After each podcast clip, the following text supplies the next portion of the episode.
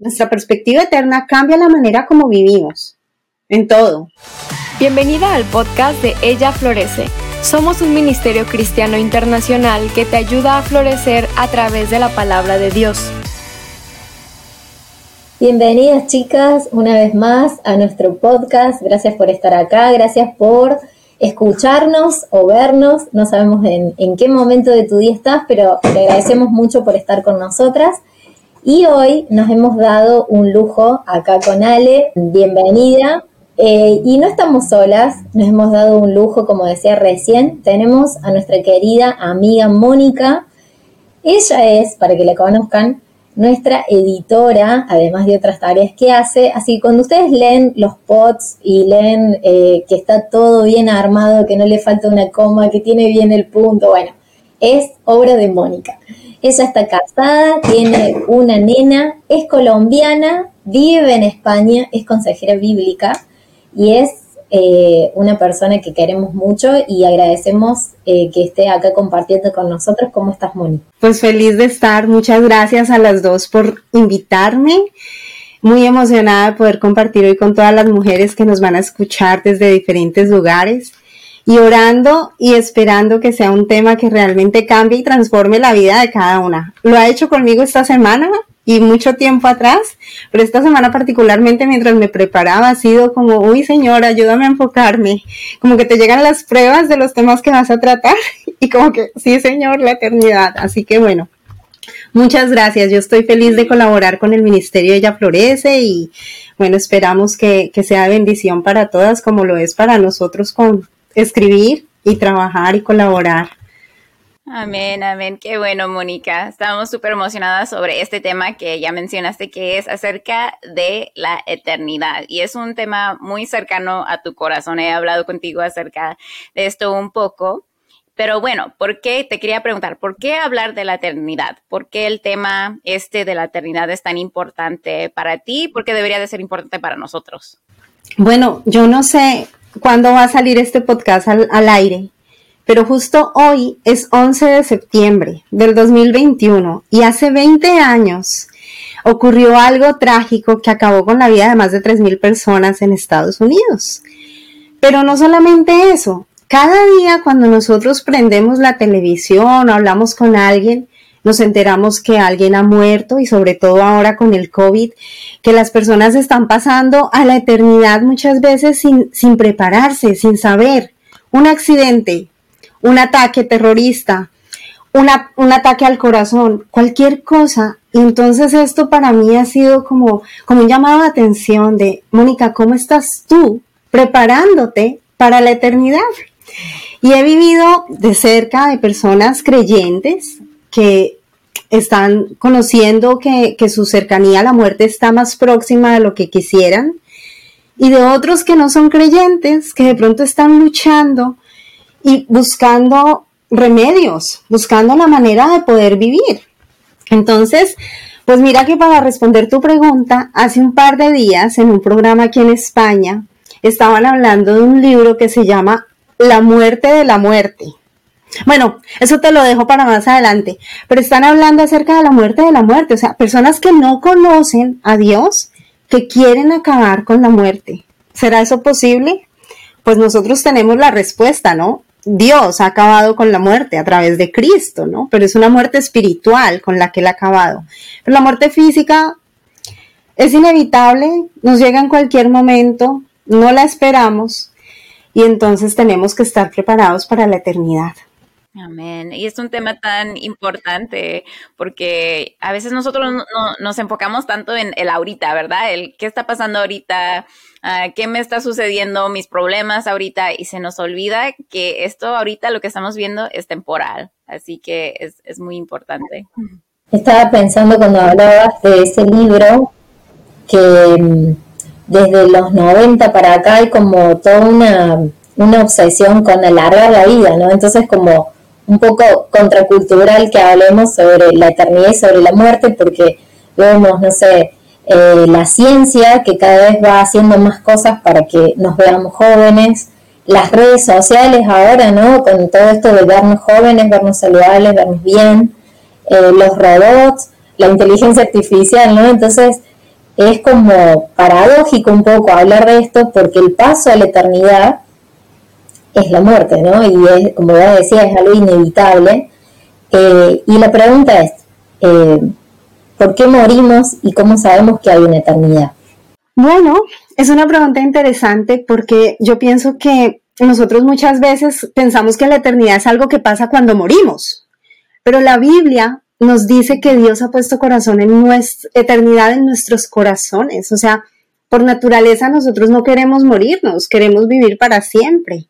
Y esa eternidad la tenemos porque tenemos un Dios que es eterno. O sea, Dios ha existido desde siempre y Él ha decidido que Él quería formar al hombre y a la mujer, ¿no? En Génesis, cuando, cuando leemos el relato de la creación, Él dice, hagamos al hombre a nuestra imagen y semejanza. O sea, Él nos creó con el propósito de que viviéramos eternamente, pero con el pecado, eso cortó absolutamente todas nuestras posibilidades. Y gracias a Dios, yo pienso que gracias a Dios, que Él puso querubines para impedir que Adán y Eva se acercaran al árbol de la vida.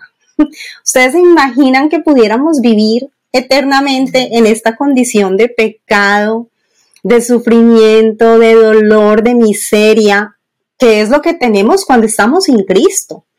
¿Y por qué morimos? Pues porque precisamente cuando nosotros leemos, leemos que la paga del pecado es muerte, como dice Romanos 6:23.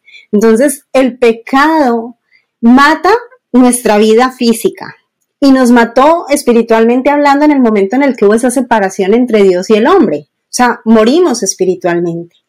Pero en Cristo, a mí me encanta eh, precisamente el versículo que les estaba mencionando, porque en Cristo dice, dice la palabra que la paga del pecado es muerte, pero la dádiva de Dios es vida eterna en Cristo Jesús. Entonces morimos físicamente, pero en Cristo nosotros tenemos una vida eterna, tenemos una vida libre de pecado y resucitaremos algún día y seremos como Cristo es. O sea, ya no va a haber llanto ni dolor como Apocalipsis menciona. Y todas las cosas feas que tenemos en esta vida, no las vamos a recordar en el cielo, no las vamos a recordar en la eternidad.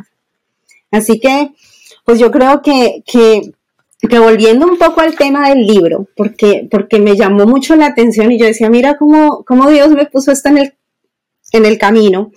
En ese libro de la muerte de la muerte, básicamente ellos dicen que quieren acabar con la muerte de aquí al año 2045. que la muerte será algo opcional. Pero la Biblia a nosotros nos dice que está establecido, nos lo dice en Hebreos 9:27, que está decretado que los hombres mueran una sola vez y después de esto venga el juicio. O sea, el hombre nunca va a poder deshacerse humanamente de la condición de la muerte. Así que desde una perspectiva secular, es una necedad lo que está intentando hacer precisamente la ciencia, ¿no? Y la filosofía y todo esto. Pero desde una perspectiva eterna y desde una perspectiva bíblica, nosotros sabemos que Cristo ha conseguido eso nos ha dado vida eterna, nos va a resucitar como Jesús resucitó, vamos a tener cuerpos nuevos, no vamos a sentir dolor, no vamos a envejecernos, no nos vamos a preocupar por las canas, no nos vamos a preocupar por, por las cosas de este mundo. Entonces, eh, Cristo nos ha reconciliado, nos ha dado perdón, justificación, redención, santificación. Y hay un libro de un escritor cristiano que se llama John Owen, que el título original de su primer libro era La muerte de la muerte en la muerte de Cristo. Entonces, la muerte de la muerte en el mundo secular, pero en Cristo sí tenemos la verdadera muerte de la muerte. Qué interesante, estaba pensando cuando se muere Lázaro, ¿no? Y Jesús habla con las hermanas y le dice, yo soy la resurrección y la vida, el que cree en mí, aunque esté muerto, vivirá. Y yo creo que ellas, eh, dice, nos aclara ahí el escritor, que ellas pensaban de la, de la, de la eternidad y Jesús estaba hablando de ese momento. Entonces como que me pongo en este lugar de, las hermanas de Jesús, ¿no? Me forma que Lázaro esté vivo hace tres días que está muerto. Entonces nuestra mirada sobre la eternidad es muy corta porque estamos limitados a, a esto de, del tiempo y Dios no, Dios es eterno. Amén, así es. Bueno, entonces, explícanos un poquito acerca de qué es la eternidad. Cuando tú usas esa palabra, ¿qué, qué significa es la eternidad? Bueno, la eternidad es algo que permanece para siempre, que no tiene principio y no tiene fin, algo que dura pues como su nombre lo indica, eternamente, o sea, que, que no se acaba, que no tiene final. Nosotros tenemos un principio y un final aquí en la tierra, pero Dios es un Dios eterno, o sea, Él no lo ha creado nadie. Eh, el humanismo y la filosofía te hace pensar, la, cultura actual te hace pensar, ah, es que los cristianos se han inventado a Dios o los musulmanes se han inventado a Dios, han tergiversado el orden. Humanamente hablando, no creo que ningún ser humano sea capaz de imaginarse a un ser tan perfecto y tan santo como es Dios, y mucho menos imaginarse la eternidad cuando vive en un mundo tan humano y tan físico, o sea, nosotros dependemos de lo físico. Sabemos que tenemos un alma y un espíritu porque tenemos emociones, porque tenemos creatividad, porque tenemos dones, porque Dios nos ha dado todo eso, que de alguna manera refleja un poco de sus atributos que Él comparte con nosotros. Pero la eternidad todavía no la tenemos, aunque ya podemos decir que la disfrutamos. O sea, eternamente yo ya sé que voy a vivir para siempre. Entonces yo empiezo a vivir en mi realidad aquí ahora, sabiendo que todo lo que yo haga impacta para mi eternidad. Entonces, pues Eclesiastés 3:11 dice que Dios ha puesto eternidad en nuestro corazón y que aunque nuestro cuerpo se separe de, nuestro espíritu, el cuerpo se muere y se va al polvo porque polvo somos, ¿no? Como dice Génesis, y al polvo volveremos, pero nuestro espíritu, lo que es la esencia de quién es Alejandra, de quién es Diana, de quién es cualquier persona que nos está escuchando ahora, eso va a permanecer para siempre. Eso es lo que Dios nos ha dado y es lo que nos hace únicos. Es lo que nos hace recibir ese amor de Dios y por el cual Él murió para salvarnos a nosotros. Él no murió para salvar a los, perdón, yo sé que tienen perritos, a los perritos o a los gatitos. Él murió para salvar a hombres y mujeres que han pecado contra un Dios eterno y un Dios santo para darles vida eterna en Cristo. Creo que es importante que como, como mujeres tengamos en cuenta que al nacer ya tenemos que contar con dos cosas, con la eternidad y con la mortalidad. Es decir, nuestro cuerpo físico va decayendo, como el apóstol Pablo decía, nuestro cuerpo físico va decayendo, ¿no? O sea, nos vamos envejeciendo, nos vamos muriendo, vamos perdiendo la fuerza, la vitalidad. Pero nuestro hombre interior, si estamos firmes en Cristo, va fortaleciéndose. Por eso tú ves abuelitas en las iglesias que, que no se cansan, ni oran, ni evangelizan, ni hacen mil cosas porque tienen esa vida en Cristo. O sea, para ellas el físico es como, sí, vale, eso se va acabando, pero van a seguir firmes porque confían en Cristo. No están enfocadas en la mortalidad del cuerpo, sino en la eternidad del alma. Y hay algo tan lindo, ¿verdad? Cuando ves e, esas personas, por ejemplo, las mujeres que estás mencionando, que están firmes, que están fuertes en el Señor y así como que sí, físicamente a lo mejor se ven débiles, pero ves su, su espíritu, como se ponen a orar, se ponen a servir, están ahí aconsejando, están ahí sirviendo y wow, qué fortaleza espiritual tienen, así se me hace súper lindo. Sí, de hecho, eh, yo tenía una amiga, una, una, mujer de unos 82 años que falleció justo tres meses antes de que el COVID fuera descubierto. Y ella tenía cáncer por siete años, un cáncer de huesos. Cuando se lo diagnosticaron le dijeron te queda un año de vida. Vivió siete. Porque es que los médicos no determinan cuántos años te quedan. Dios ha determinado que nacemos un día y morimos un día no sé si de pronto para explicarlo, ¿no? Eh, está el tema cuando tú compras algún producto que te dice fecha de caducidad o fecha de consumo preferente, ¿no? Pues el consumo preferente es que si no te lo comes para el día que dice, pues pierde de pronto nutrientes o la frescura o el sabor, bueno. Pero la fecha de caducidad es que si te lo comes, te puedes enfermar, o sea, puede ser algo grave. Y yo creo que, nosotros no tenemos una fecha de consumo preferente, no es cuando el médico dice que de pronto, ¿no? Es, no, es la fecha de caducidad, o sea, Dios ya dijo hasta el 25 de octubre y es hasta el 25 de octubre y ya, Él lo ha determinado. Entonces, pues a mí me parece que, que con el caso de mi amiga Lidia, ella evangelizaba, ella compartía, tenía su mente puesta en las cosas de arriba. Ella no se dejó meter el cuento de que me queda un año y ya me voy a morir. No, ella, si me muero en un año bien, pero si me muero en cinco, mejor. Y vivió siete. Y no se murió del cáncer de, huesos, se murió de leucemia. Y en 15 días esa leucemia la mató. Pero Dios estaba en control de su tiempo. Es, es eso, ¿no? tenía esperanza, podía confiar, podía evangelizar, ella evangelizaba a todo el mundo, oraba por todo el mundo. Es preciosa porque está viva en Cristo. Qué, qué difícil se me hace pensar tener esa perspectiva y esa esperanza, porque estamos como, como decíamos recién, como empatados ¿no? en, este, en este mundo material y creo que el COVID nos hizo un poco como a los cristianos, digo, ¿no? Como repensar esto y poder poner en perspectiva un poco de la eternidad. Y encontramos que el rey David en la Biblia ya tenía como esta perspectiva, ¿no? Muchos, muchos siglos antes de nosotros. Y dice el Salmo 39 del 4 al 6. Señor, una oración, hazme saber mi fin y cuál es la medida de mis días, para que yo sepa cuán efímero soy. Tú has hecho mis días muy breves y mi existencia es como nada delante de ti. Ciertamente todo hombre, aun en la plenitud de su vigor, es solo un soplo. Sí, si como una sombra anda el hombre, ciertamente en vano se afana, acumula riquezas y no sabe quién las recogerá. ¿Cómo podemos relacionar eh, esto, esta petición del rey David y la eternidad?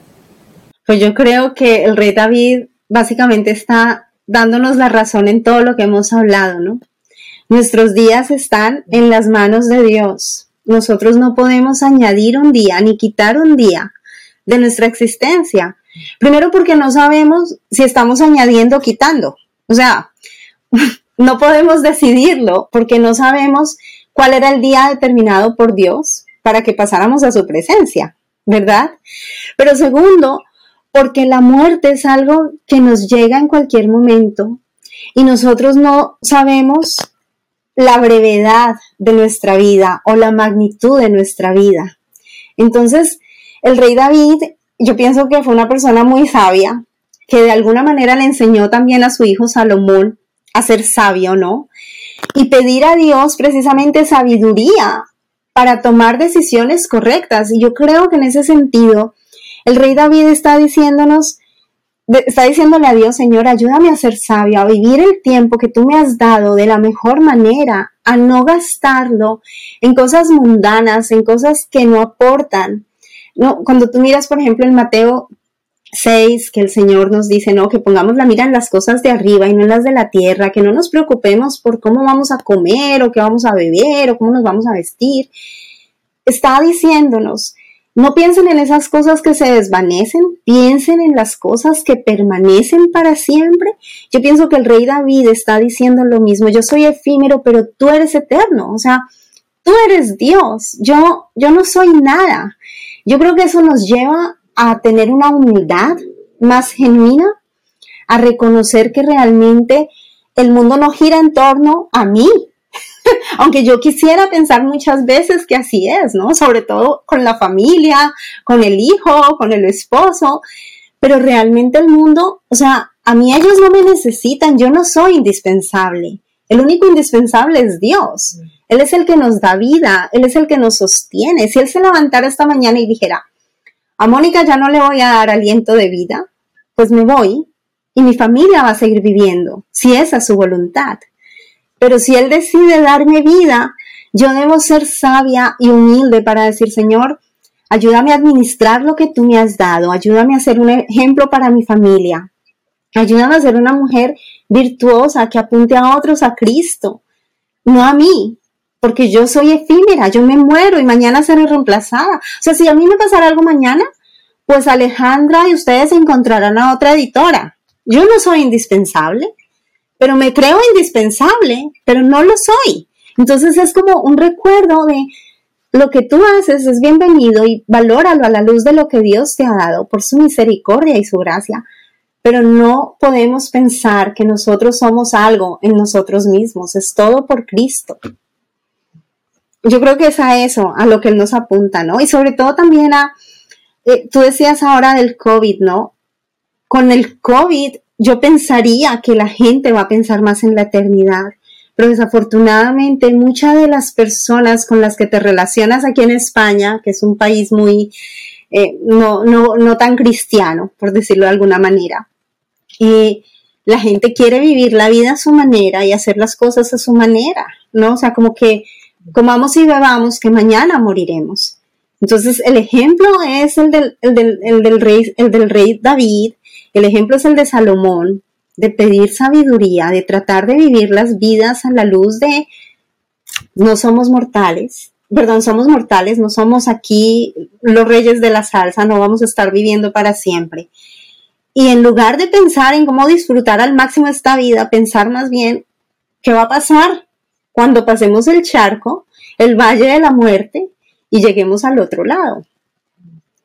Es eso, sabiduría, sabiduría.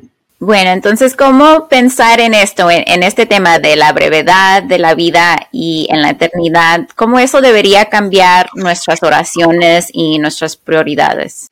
Uy, pues mira, yo, pienso que ahí mismo el rey David nos ha respondido porque eh, el hombre es vanidad, todo es vanidad, o sea, somos vanidad, él decía, no, ahí en el Salmo 39, que es vanidad todo hombre que vive, que amontona riquezas, ¿no? Que piensa en las cosas de este mundo más que en las cosas eternas. Y yo creo que, que humanamente hablando, a veces como que caemos en esa trampa de la sociedad y de la cultura en la que vivimos, de querer acumular más, más experiencia, de hacer más cosas, como de querer ser relevantes en la cultura, ¿no? Por eso tú ves tanta gente haciéndose selfies y posteando todo en las redes sociales y como que quieren demostrarle al mundo que aquí estamos, ¿no? Aquí vivimos. Pero yo pienso que como mujeres cristianas realmente debería cambiarnos en el sentido de cambiar nuestra prioridad es conocer a Cristo, atesorar a Cristo, es buscar las cosas de arriba, es amarlo a Él, es conocer mejor todos esos beneficios preciosos que Él nos da, ¿no? Su paz en medio de las, de las dificultades, de los momentos duros, su amor, ¿no? En medio de, de momentos donde de pronto no nos nace amar. Es, es pedirle a Dios sabiduría. Y yo creo que ahí está nuevamente Salomón, cuando él pidió sabiduría para dirigir al pueblo, ¿no? Y Dios le dijo, bueno, pues te voy a hacer el hombre más sabio de la tierra. Y yo creo que esa debería ser la petición de cada mujer cristiana y de hecho de cada persona, Señor, dame sabiduría. ¿Cómo puedo vivir mi vida de una manera que te dé honra a ti? De una manera en la que yo pueda tener buenas relaciones con mi familia. De una manera en la que yo pueda perdonar como tú me has perdonado. Conocer a Jesús. O sea, si eres cristiana, ese es el enfoque, conocerlo más, valorarlo más, porque a la larga fuimos creadas para el avance y la gloria de Dios y fuimos salvas para ser transformadas a la imagen de Cristo. Entonces, queremos conocer ese espejo en el que nos deberíamos mirar cada día, es quién es Jesús, para que podamos decirle, Señor, ayúdame a ser más como Él, más paciente, más bondadosa, más cariñosa, más detallista, orar más, evangelizar más. Yo pienso que, esa es la prioridad también, evangelizar y orar por la salvación de los que no conocen, de esas personas que están caminando por la vida hacia un dolor eterno y un sufrimiento eterno, porque no conocen a Jesús, el dador de vida. Yo creo que, cuando uno piensa en la eternidad, no solamente pensar en el cielo, pero pensar en el infierno del que Cristo nos ha salvado. O sea, ¿de dónde me sacó Dios? Me hubiera podido dejar ahí, no merecía su misericordia, pero Él la tuvo. Y me dio gracia, me dio misericordia sin que lo mereciera. Entonces es como, Señor, gratitud en mi corazón por lo que tú me has dado, me has salvado, me has hecho libre, me has hecho tu hija. Y gratitud también que se refleja en querer traer a otros a Cristo como la mujer samaritana, ¿no? De compartir, de evangelizar, de, de hablarles del gozo, de la esperanza, de la libertad que tenemos en Él. Amén. Eso debería en verdad cambiar nuestra perspectiva de todo lo que hacemos, de cada decisión que nosotros tomamos, porque en verdad estaba pensando sobre este tema ayer y me estaba afanando sobre diferentes cosas que tenía que hacer, ¿no? Mi lista de tareas. Y a final de cuentas me puse a pensar, bueno, cuando yo muera, ¿qué quiero que la gente diga de mí? Me puse a pensar, ¿no? ¿Qué quiero que la gente diga de Alejandra, ¿no? Y me puse que amé a Dios y que amé a la gente. Y, eh, cuando me pongo a pensar en eso, mi lista de tareas, mi perspectiva de la lista, no quiere decir que lo que yo tengo en mi lista no es importante, pero cambia mi perspectiva cuando tengo eso en mente de que, ok, ¿qué quiero hacer con mi vida? Quiero amar a Cristo y quiero amar a la gente. Y eso es lo que nos está mandando Dios a hacer. Y entonces cambia todo. Ya no nos tenemos que afanar tanto, ya no tenemos que preocuparnos tanto. Y cuando nuestro enfoque es eso, cambia todo, la verdad. Amén. Esa es la pregunta. Es una de las preguntas que yo me hago. O sea, ¿qué quiero dejar como legado? Si él me muriera, ¿cuál fue la última palabra que dije con la que se va a quedar mi hija? ay, qué desordenada eres, ay, qué caos, ay, quejumbrosa, como una mujer quejumbrosa con mi esposo, o, o que digan, uy, la cogiste orando, Señor, te la llevaste amando, te la llevaste perdonando, te la llevaste en un momento en el que estaba tratando de servir, tratando de guiar a otras personas hacia Cristo. Y no siempre es fácil, o sea, humanamente hablando, es algo en lo que tenemos que trabajar con mucha eh, diligencia y ser muy conscientes, porque es un ejercicio en el que diariamente hay distracciones de 10.000 lugares, ¿no? O sea, o el trabajo, o los quehaceres de la casa, o las relaciones interpersonales que no siempre son fáciles, te complican la vida y te hacen poner, te metes como en un hoyo profundo y entonces no miras más allá. Pero cuando levantas los ojos y miras a la eternidad y lo pones en perspectiva, pasa lo que tú acabas de decir, o sea, como que, ay, a ver, yo pecando aquí porque me estoy preocupando por, por, por una bobada, porque me miró, porque no me miró, porque me dijo, porque no hizo, eso pierde valor, desvanece todo a la luz de la eternidad, tal cual. Igual en el matrimonio, porque yo siento que con eso, ¿no? Ay, que me estoy molestando con mi esposo que hizo esto, o que él se molesta conmigo con algo, ¿no? Que cambia esa perspectiva de que uno puede decir, no, pues esto no es tan importante, ¿por qué me tengo que enojar por esto a la luz de la eternidad? Y como dices, es humanamente imposible hacerlo, lo necesitamos a Cristo, lo necesitamos a Él que nos ayude a pensar en esa perspectiva, porque humanamente nos abrumamos con lo que nos está sucediendo y no podemos.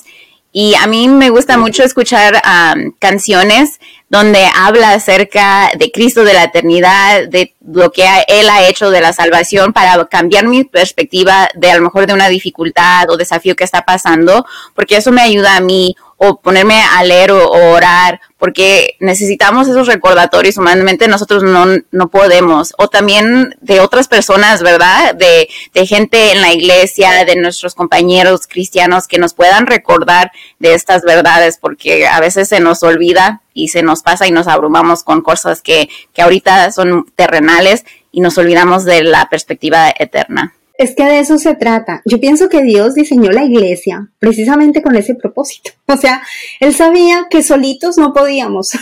y dijo, pues en la iglesia, como uno es el hombro, el otro el brazo, el otro el pie, en esas debilidades, cuando uno, se, mi esposo, por ejemplo, para mí, él es como la cabeza, ¿no? O sea, yo soy muy emocional y él es como, vamos a ver, Mónica, enfócate.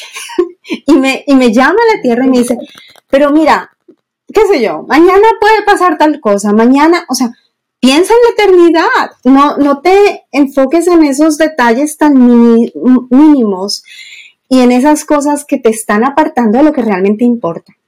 Esta semana, antes de, grabar hoy, eh, de verdad que fue como una semana desafiante para tener que poner la mente en las cosas eternas, porque habían cositas aquí, cositas allá, y era como, Señor, por favor, ayúdame. O sea, que la primera que ponga en práctica todo esto de lo que voy a hablar soy yo, que realmente como que pasas un examen y dices, bueno, ya tengo la teoría y ahora la práctica. Y dice, Señor, es verdad. Perdonar, por ejemplo, esta semana ha sido de perdonar como Cristo me ha perdonado a creyentes y a no creyentes por igual, empezando por mi marido. Lo voy a perdonar, me dijo algo que de pronto no me gustó, lo perdono. Y pedir perdón, uy, amor, o sea, de verdad, humanamente hablando no nos nace muchas veces, pero fue como, Señor, por favor, ayúdame a pedirle perdón porque realmente Él tiene la razón en esto. Y fue como un proceso. Y también de perdonar a personas que incluso no te han pedido perdón y decir, pues las voy a perdonar porque no son creyentes, porque no te conocen y porque quiero dar un testimonio de que tú eres real en mi vida. Ellos de, pronto ni siquiera se enterarán nunca, pero yo ya los he perdonado en mi corazón, entonces te liberas de la amargura, te liberas de una cantidad de pensamientos que se van cocinando ahí en el corazón que no le dan gloria a Dios. Y puedes enfocarte nuevamente otra vez a pensar en la eternidad. Pero si lo dejas ahí, eso te va a comiendo, porque el enemigo eso es lo que quiere, como desviarnos, ¿no? Y yo dije, pues esta semana, Señor, realmente me la has puesto dura. Y ha sido una semana bonita también, porque he visto que realmente no es mentira, que la palabra de Dios tiene el poder de cambiarnos, que el Espíritu Santo cambia nuestras emociones, nuestras mentes, nuestros pensamientos y nos ayuda a poner en práctica de una manera bíblica la teología. O sea, no es algo que aprendes, pero hay que practicarlo, hay que aplicarlo a la vida. Y de eso se trata, cambia. Nuestra perspectiva eterna cambia la manera como vivimos, en todo, en todo.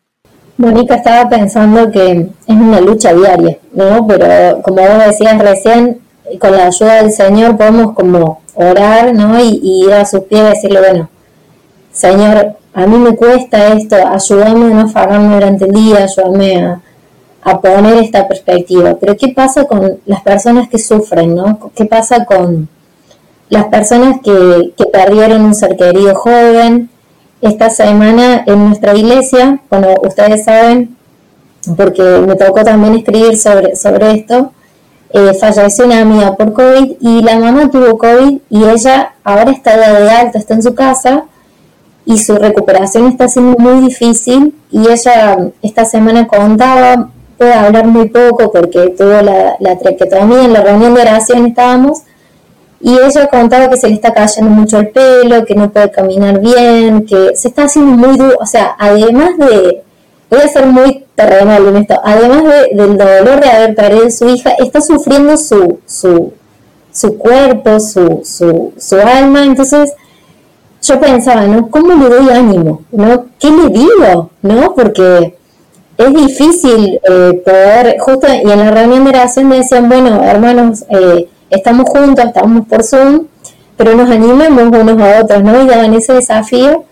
Y yo decía, ay Dios, ¿cómo hago para no caer en, en, en decirle algo trivial? Quiero decirle algo, y tarde oraba, y el Señor me había puesto un versículo en mi corazón, y tardé como un día en mandarle un mensaje, porque si yo me pongo en, en su lugar, no, no sabría, ¿no? Cómo, cómo, cómo pasar, ¿no?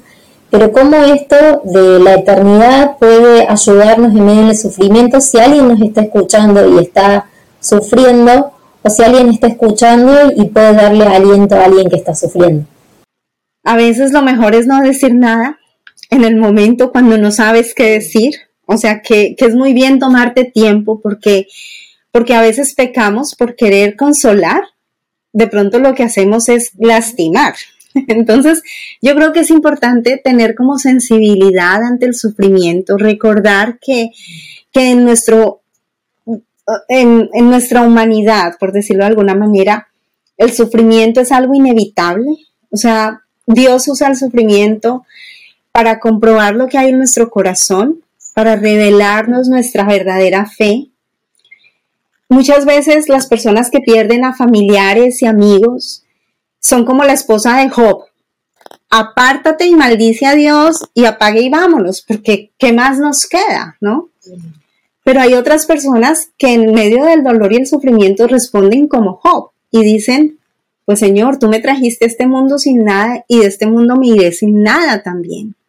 Yo pienso que la esperanza que tiene la mami de tu amiga es que su hija era una hija de Dios, que su hija no está muerta, ¿no? Que es como de pronto lo que David pudo experimentar cuando murió su hijo que nació fruto de la infidelidad, bueno, del adulterio que cometieron con Belsabé. Pero él sabía que su hijo estaba en el cielo, entonces cuando ya pasó el dolor de orar y pedir que Dios salvara la vida de su pequeño y Dios no lo hizo, él se levantó, se lavó y dijo, bueno, pues yo iré a donde él está.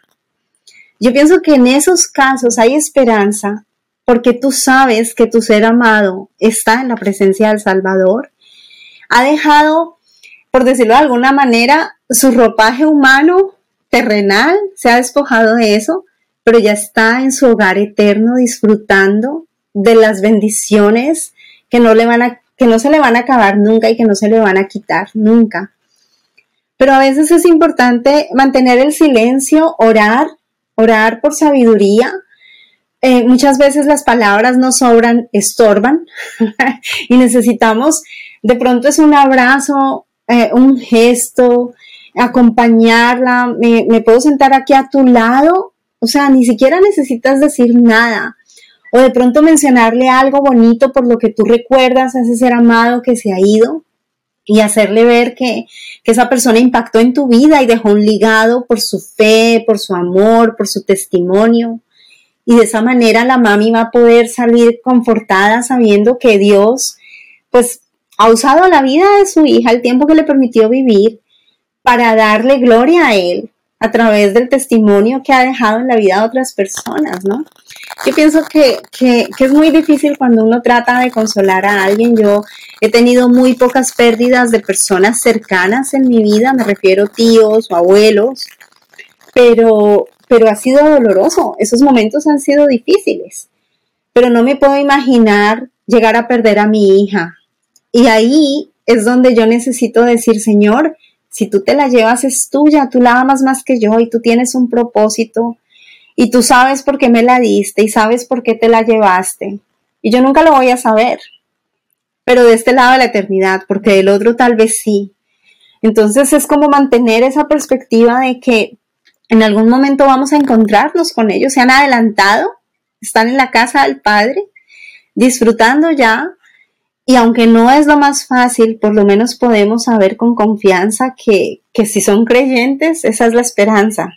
Si no lo son, pues yo pienso que dejar pasar un poco el tiempo, ¿no? Para no tratar un tema tan doloroso sin dar esperanza, porque ¿qué esperanza puedes dar cuando la persona se ha muerto sin Cristo?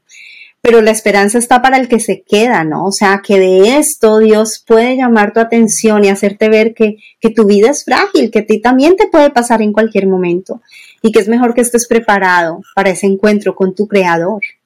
Y si alguien nos está escuchando y, por ejemplo, está, no sé, con cáncer, como hablabas de tu amiga, o alguien dice, bueno, todo muy bien, pero estoy enfermo, me duele, eh, me quiero morir, porque también puede suceder, ¿no? Gente que sufre tanto y dice otro día más, ¿hasta cuándo? ¿Cómo podemos eh, darle ánimo a alguna persona que no está, no está escuchando y está pasando por este momento?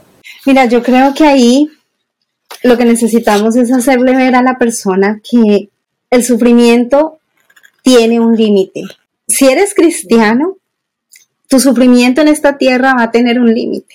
O sea, Dios no te va a cargar más allá de lo que tu cuerpo y tu mente y tú puedas soportar. Pero si tú no eres cristiano y estás sufriendo, pues el sufrimiento va a tener un límite de este lado de la eternidad. Pero cuando pases el umbral de la muerte, no vas a ser libre. Mira, en Colombia la gente suele decir, el único problema que no tiene solución es la muerte. Para el resto, podemos encontrar soluciones. Pero yo honestamente pienso que eso no es verdad. Porque para el problema más grande que el hombre tiene, que es la muerte, Dios proveyó la respuesta. Dios proveyó la solución en Cristo. Entonces, la, la, única esperanza que uno le puede dar a una persona que está sufriendo es el Evangelio, es recordarle lo que Cristo ha hecho, es recordarle que en Él hay vida eterna, que puede soportarlo todo porque Cristo mismo lo soportó por él en su lugar, si es creyente. Y si no es creyente, es recordarle que en este momento, en su vida, él está asumiendo todo ese dolor y todo ese sufrimiento porque lo merece. Porque humanamente nosotros merecemos lo que nos pase, lo, lo malo que nos pase. O sea, Dios es misericordioso y nos da bondad cada día. La mayor parte del tiempo podemos decir que estamos bien, que tenemos salud, que tenemos lo que necesitamos. Pero si Él decide que no, Él va a seguir siendo bueno y va a seguir siendo Dios. Y nosotros vamos a tener que doblar nuestras rodillas y clamar por su perdón y por su misericordia. Yo creo que, que el, el propósito del sufrimiento es atraernos a Dios, es llevarnos a que lo busquemos de corazón, a que realmente nos rindamos a Dios y digamos, Señor, te necesito, necesito ese consuelo, ¿no? Y, la misma palabra nos dice que Dios nos consuela para que nosotros podamos consolar a otros. Entonces, ¿qué cosas positivas pueden salir como resultado de la manera como tú, tú estás siendo consolado por Dios en medio del sufrimiento? Yo pienso, por ejemplo, en una mujer que, admiro muchísimo, que ha impactado mi vida, como Johnny Erickson Tada. Ella lleva cincuenta y tantos años en una silla de ruedas y yo recuerdo leer su, biografía, cómo los primeros meses fueron tan difíciles y alguien vino a ella en su hospital, en su cama de hospital, y le compartió el Evangelio y le hizo ver bíblicamente que su sufrimiento no tenía por qué ser desaprovechado, que Dios podía usarlo para algo. Y gracias a eso, esta mujer ha impactado la vida de miles de personas alrededor del mundo, proveyendo no solamente para sus necesidades físicas, una silla de rueda, una muleta, cualquier cosa, pero para la más importante de todas, la salvación, o sea, que la gente conozca que en Cristo, ese sufrimiento que ella sufre cada día de no poderse levantar de una silla, de no poder ir al baño sola, de no poderse cepillar o comer sola, ese sufrimiento debe ser insoportable, pero Dios da la gracia cada día para cada día, Él no te va a dar más gracia de la que necesitas, sino hasta cuando la necesitas. Y yo creo que eso aplica para todo, para el sufrimiento y para la vida en general. O sea, tenemos tantas cosas que hacer, pero si hoy esto es lo que necesito, Dios va a proveer la gracia para que yo asuma ese sufrimiento, para que yo asuma ese dolor. ¿Cuántos padres no han perdido a sus hijos y han salido adelante y han convertido esos sufrimientos y esas pérdidas en oportunidades para compartir el Evangelio, a padres que han experimentado lo mismo que no conocen del amor y del perdón de Cristo. Entonces yo pienso que, que siempre es como, volvemos al punto, el Evangelio es Cristo, ¿no? En medio del sufrimiento. Cristo mismo fue hijo de Dios y Dios envió a su hijo a morir por nosotros que lo odiábamos. O sea, a ver, ¿cómo, ¿cómo un padre, o sea, yo no sería capaz de decir, bueno, pues yo sacrifico a mi hija para que los 20 niños del curso se sanen. Bueno, no sé si lo haría, pero lo dudo mucho. Pero Dios lo hizo para salvar de cada lengua, de cada tribu, de cada pueblo, de cada nación, personas para que le adoren por toda la eternidad. Y qué linda perspectiva eso de, de reconocer quién es Cristo, qué hizo por nosotros, porque cuando a veces en nuestro sufrimiento, la gente en su sufrimiento siente, nadie me entiende, nadie sabe cómo estoy sufriendo, nosotros siempre podemos apuntar y decir, Cristo sabe, porque sabes que Él sufrió más que nadie va a sufrir en este mundo. Y entonces Él, más que nadie, entiende tu sufrimiento. Y entonces siempre por eso, ¿no? El Evangelio es tan importante. Podemos apuntar a la gente a decir, acuérdate del Evangelio. Él sufrió por ti más de lo que estás sufriendo y Él entiende tu sufrimiento. Y por eso Él te puede consolar, porque Él entiende más que nadie. Entonces me, me encanta esto de siempre regresar al Evangelio, porque eso cambia todo. Amén. Gracias por unirte a nosotras. Nos encantaría saber de ti. Si estás en Instagram o Facebook, cuéntanos qué fue lo más impactante del episodio de hoy tomando una captura de pantalla, etiquetándonos arroba ella florece oficial y compartiendo tu punto favorito. Si deseas algunos recursos bíblicos gratuitos, visita nuestra página web ellaflorece.org.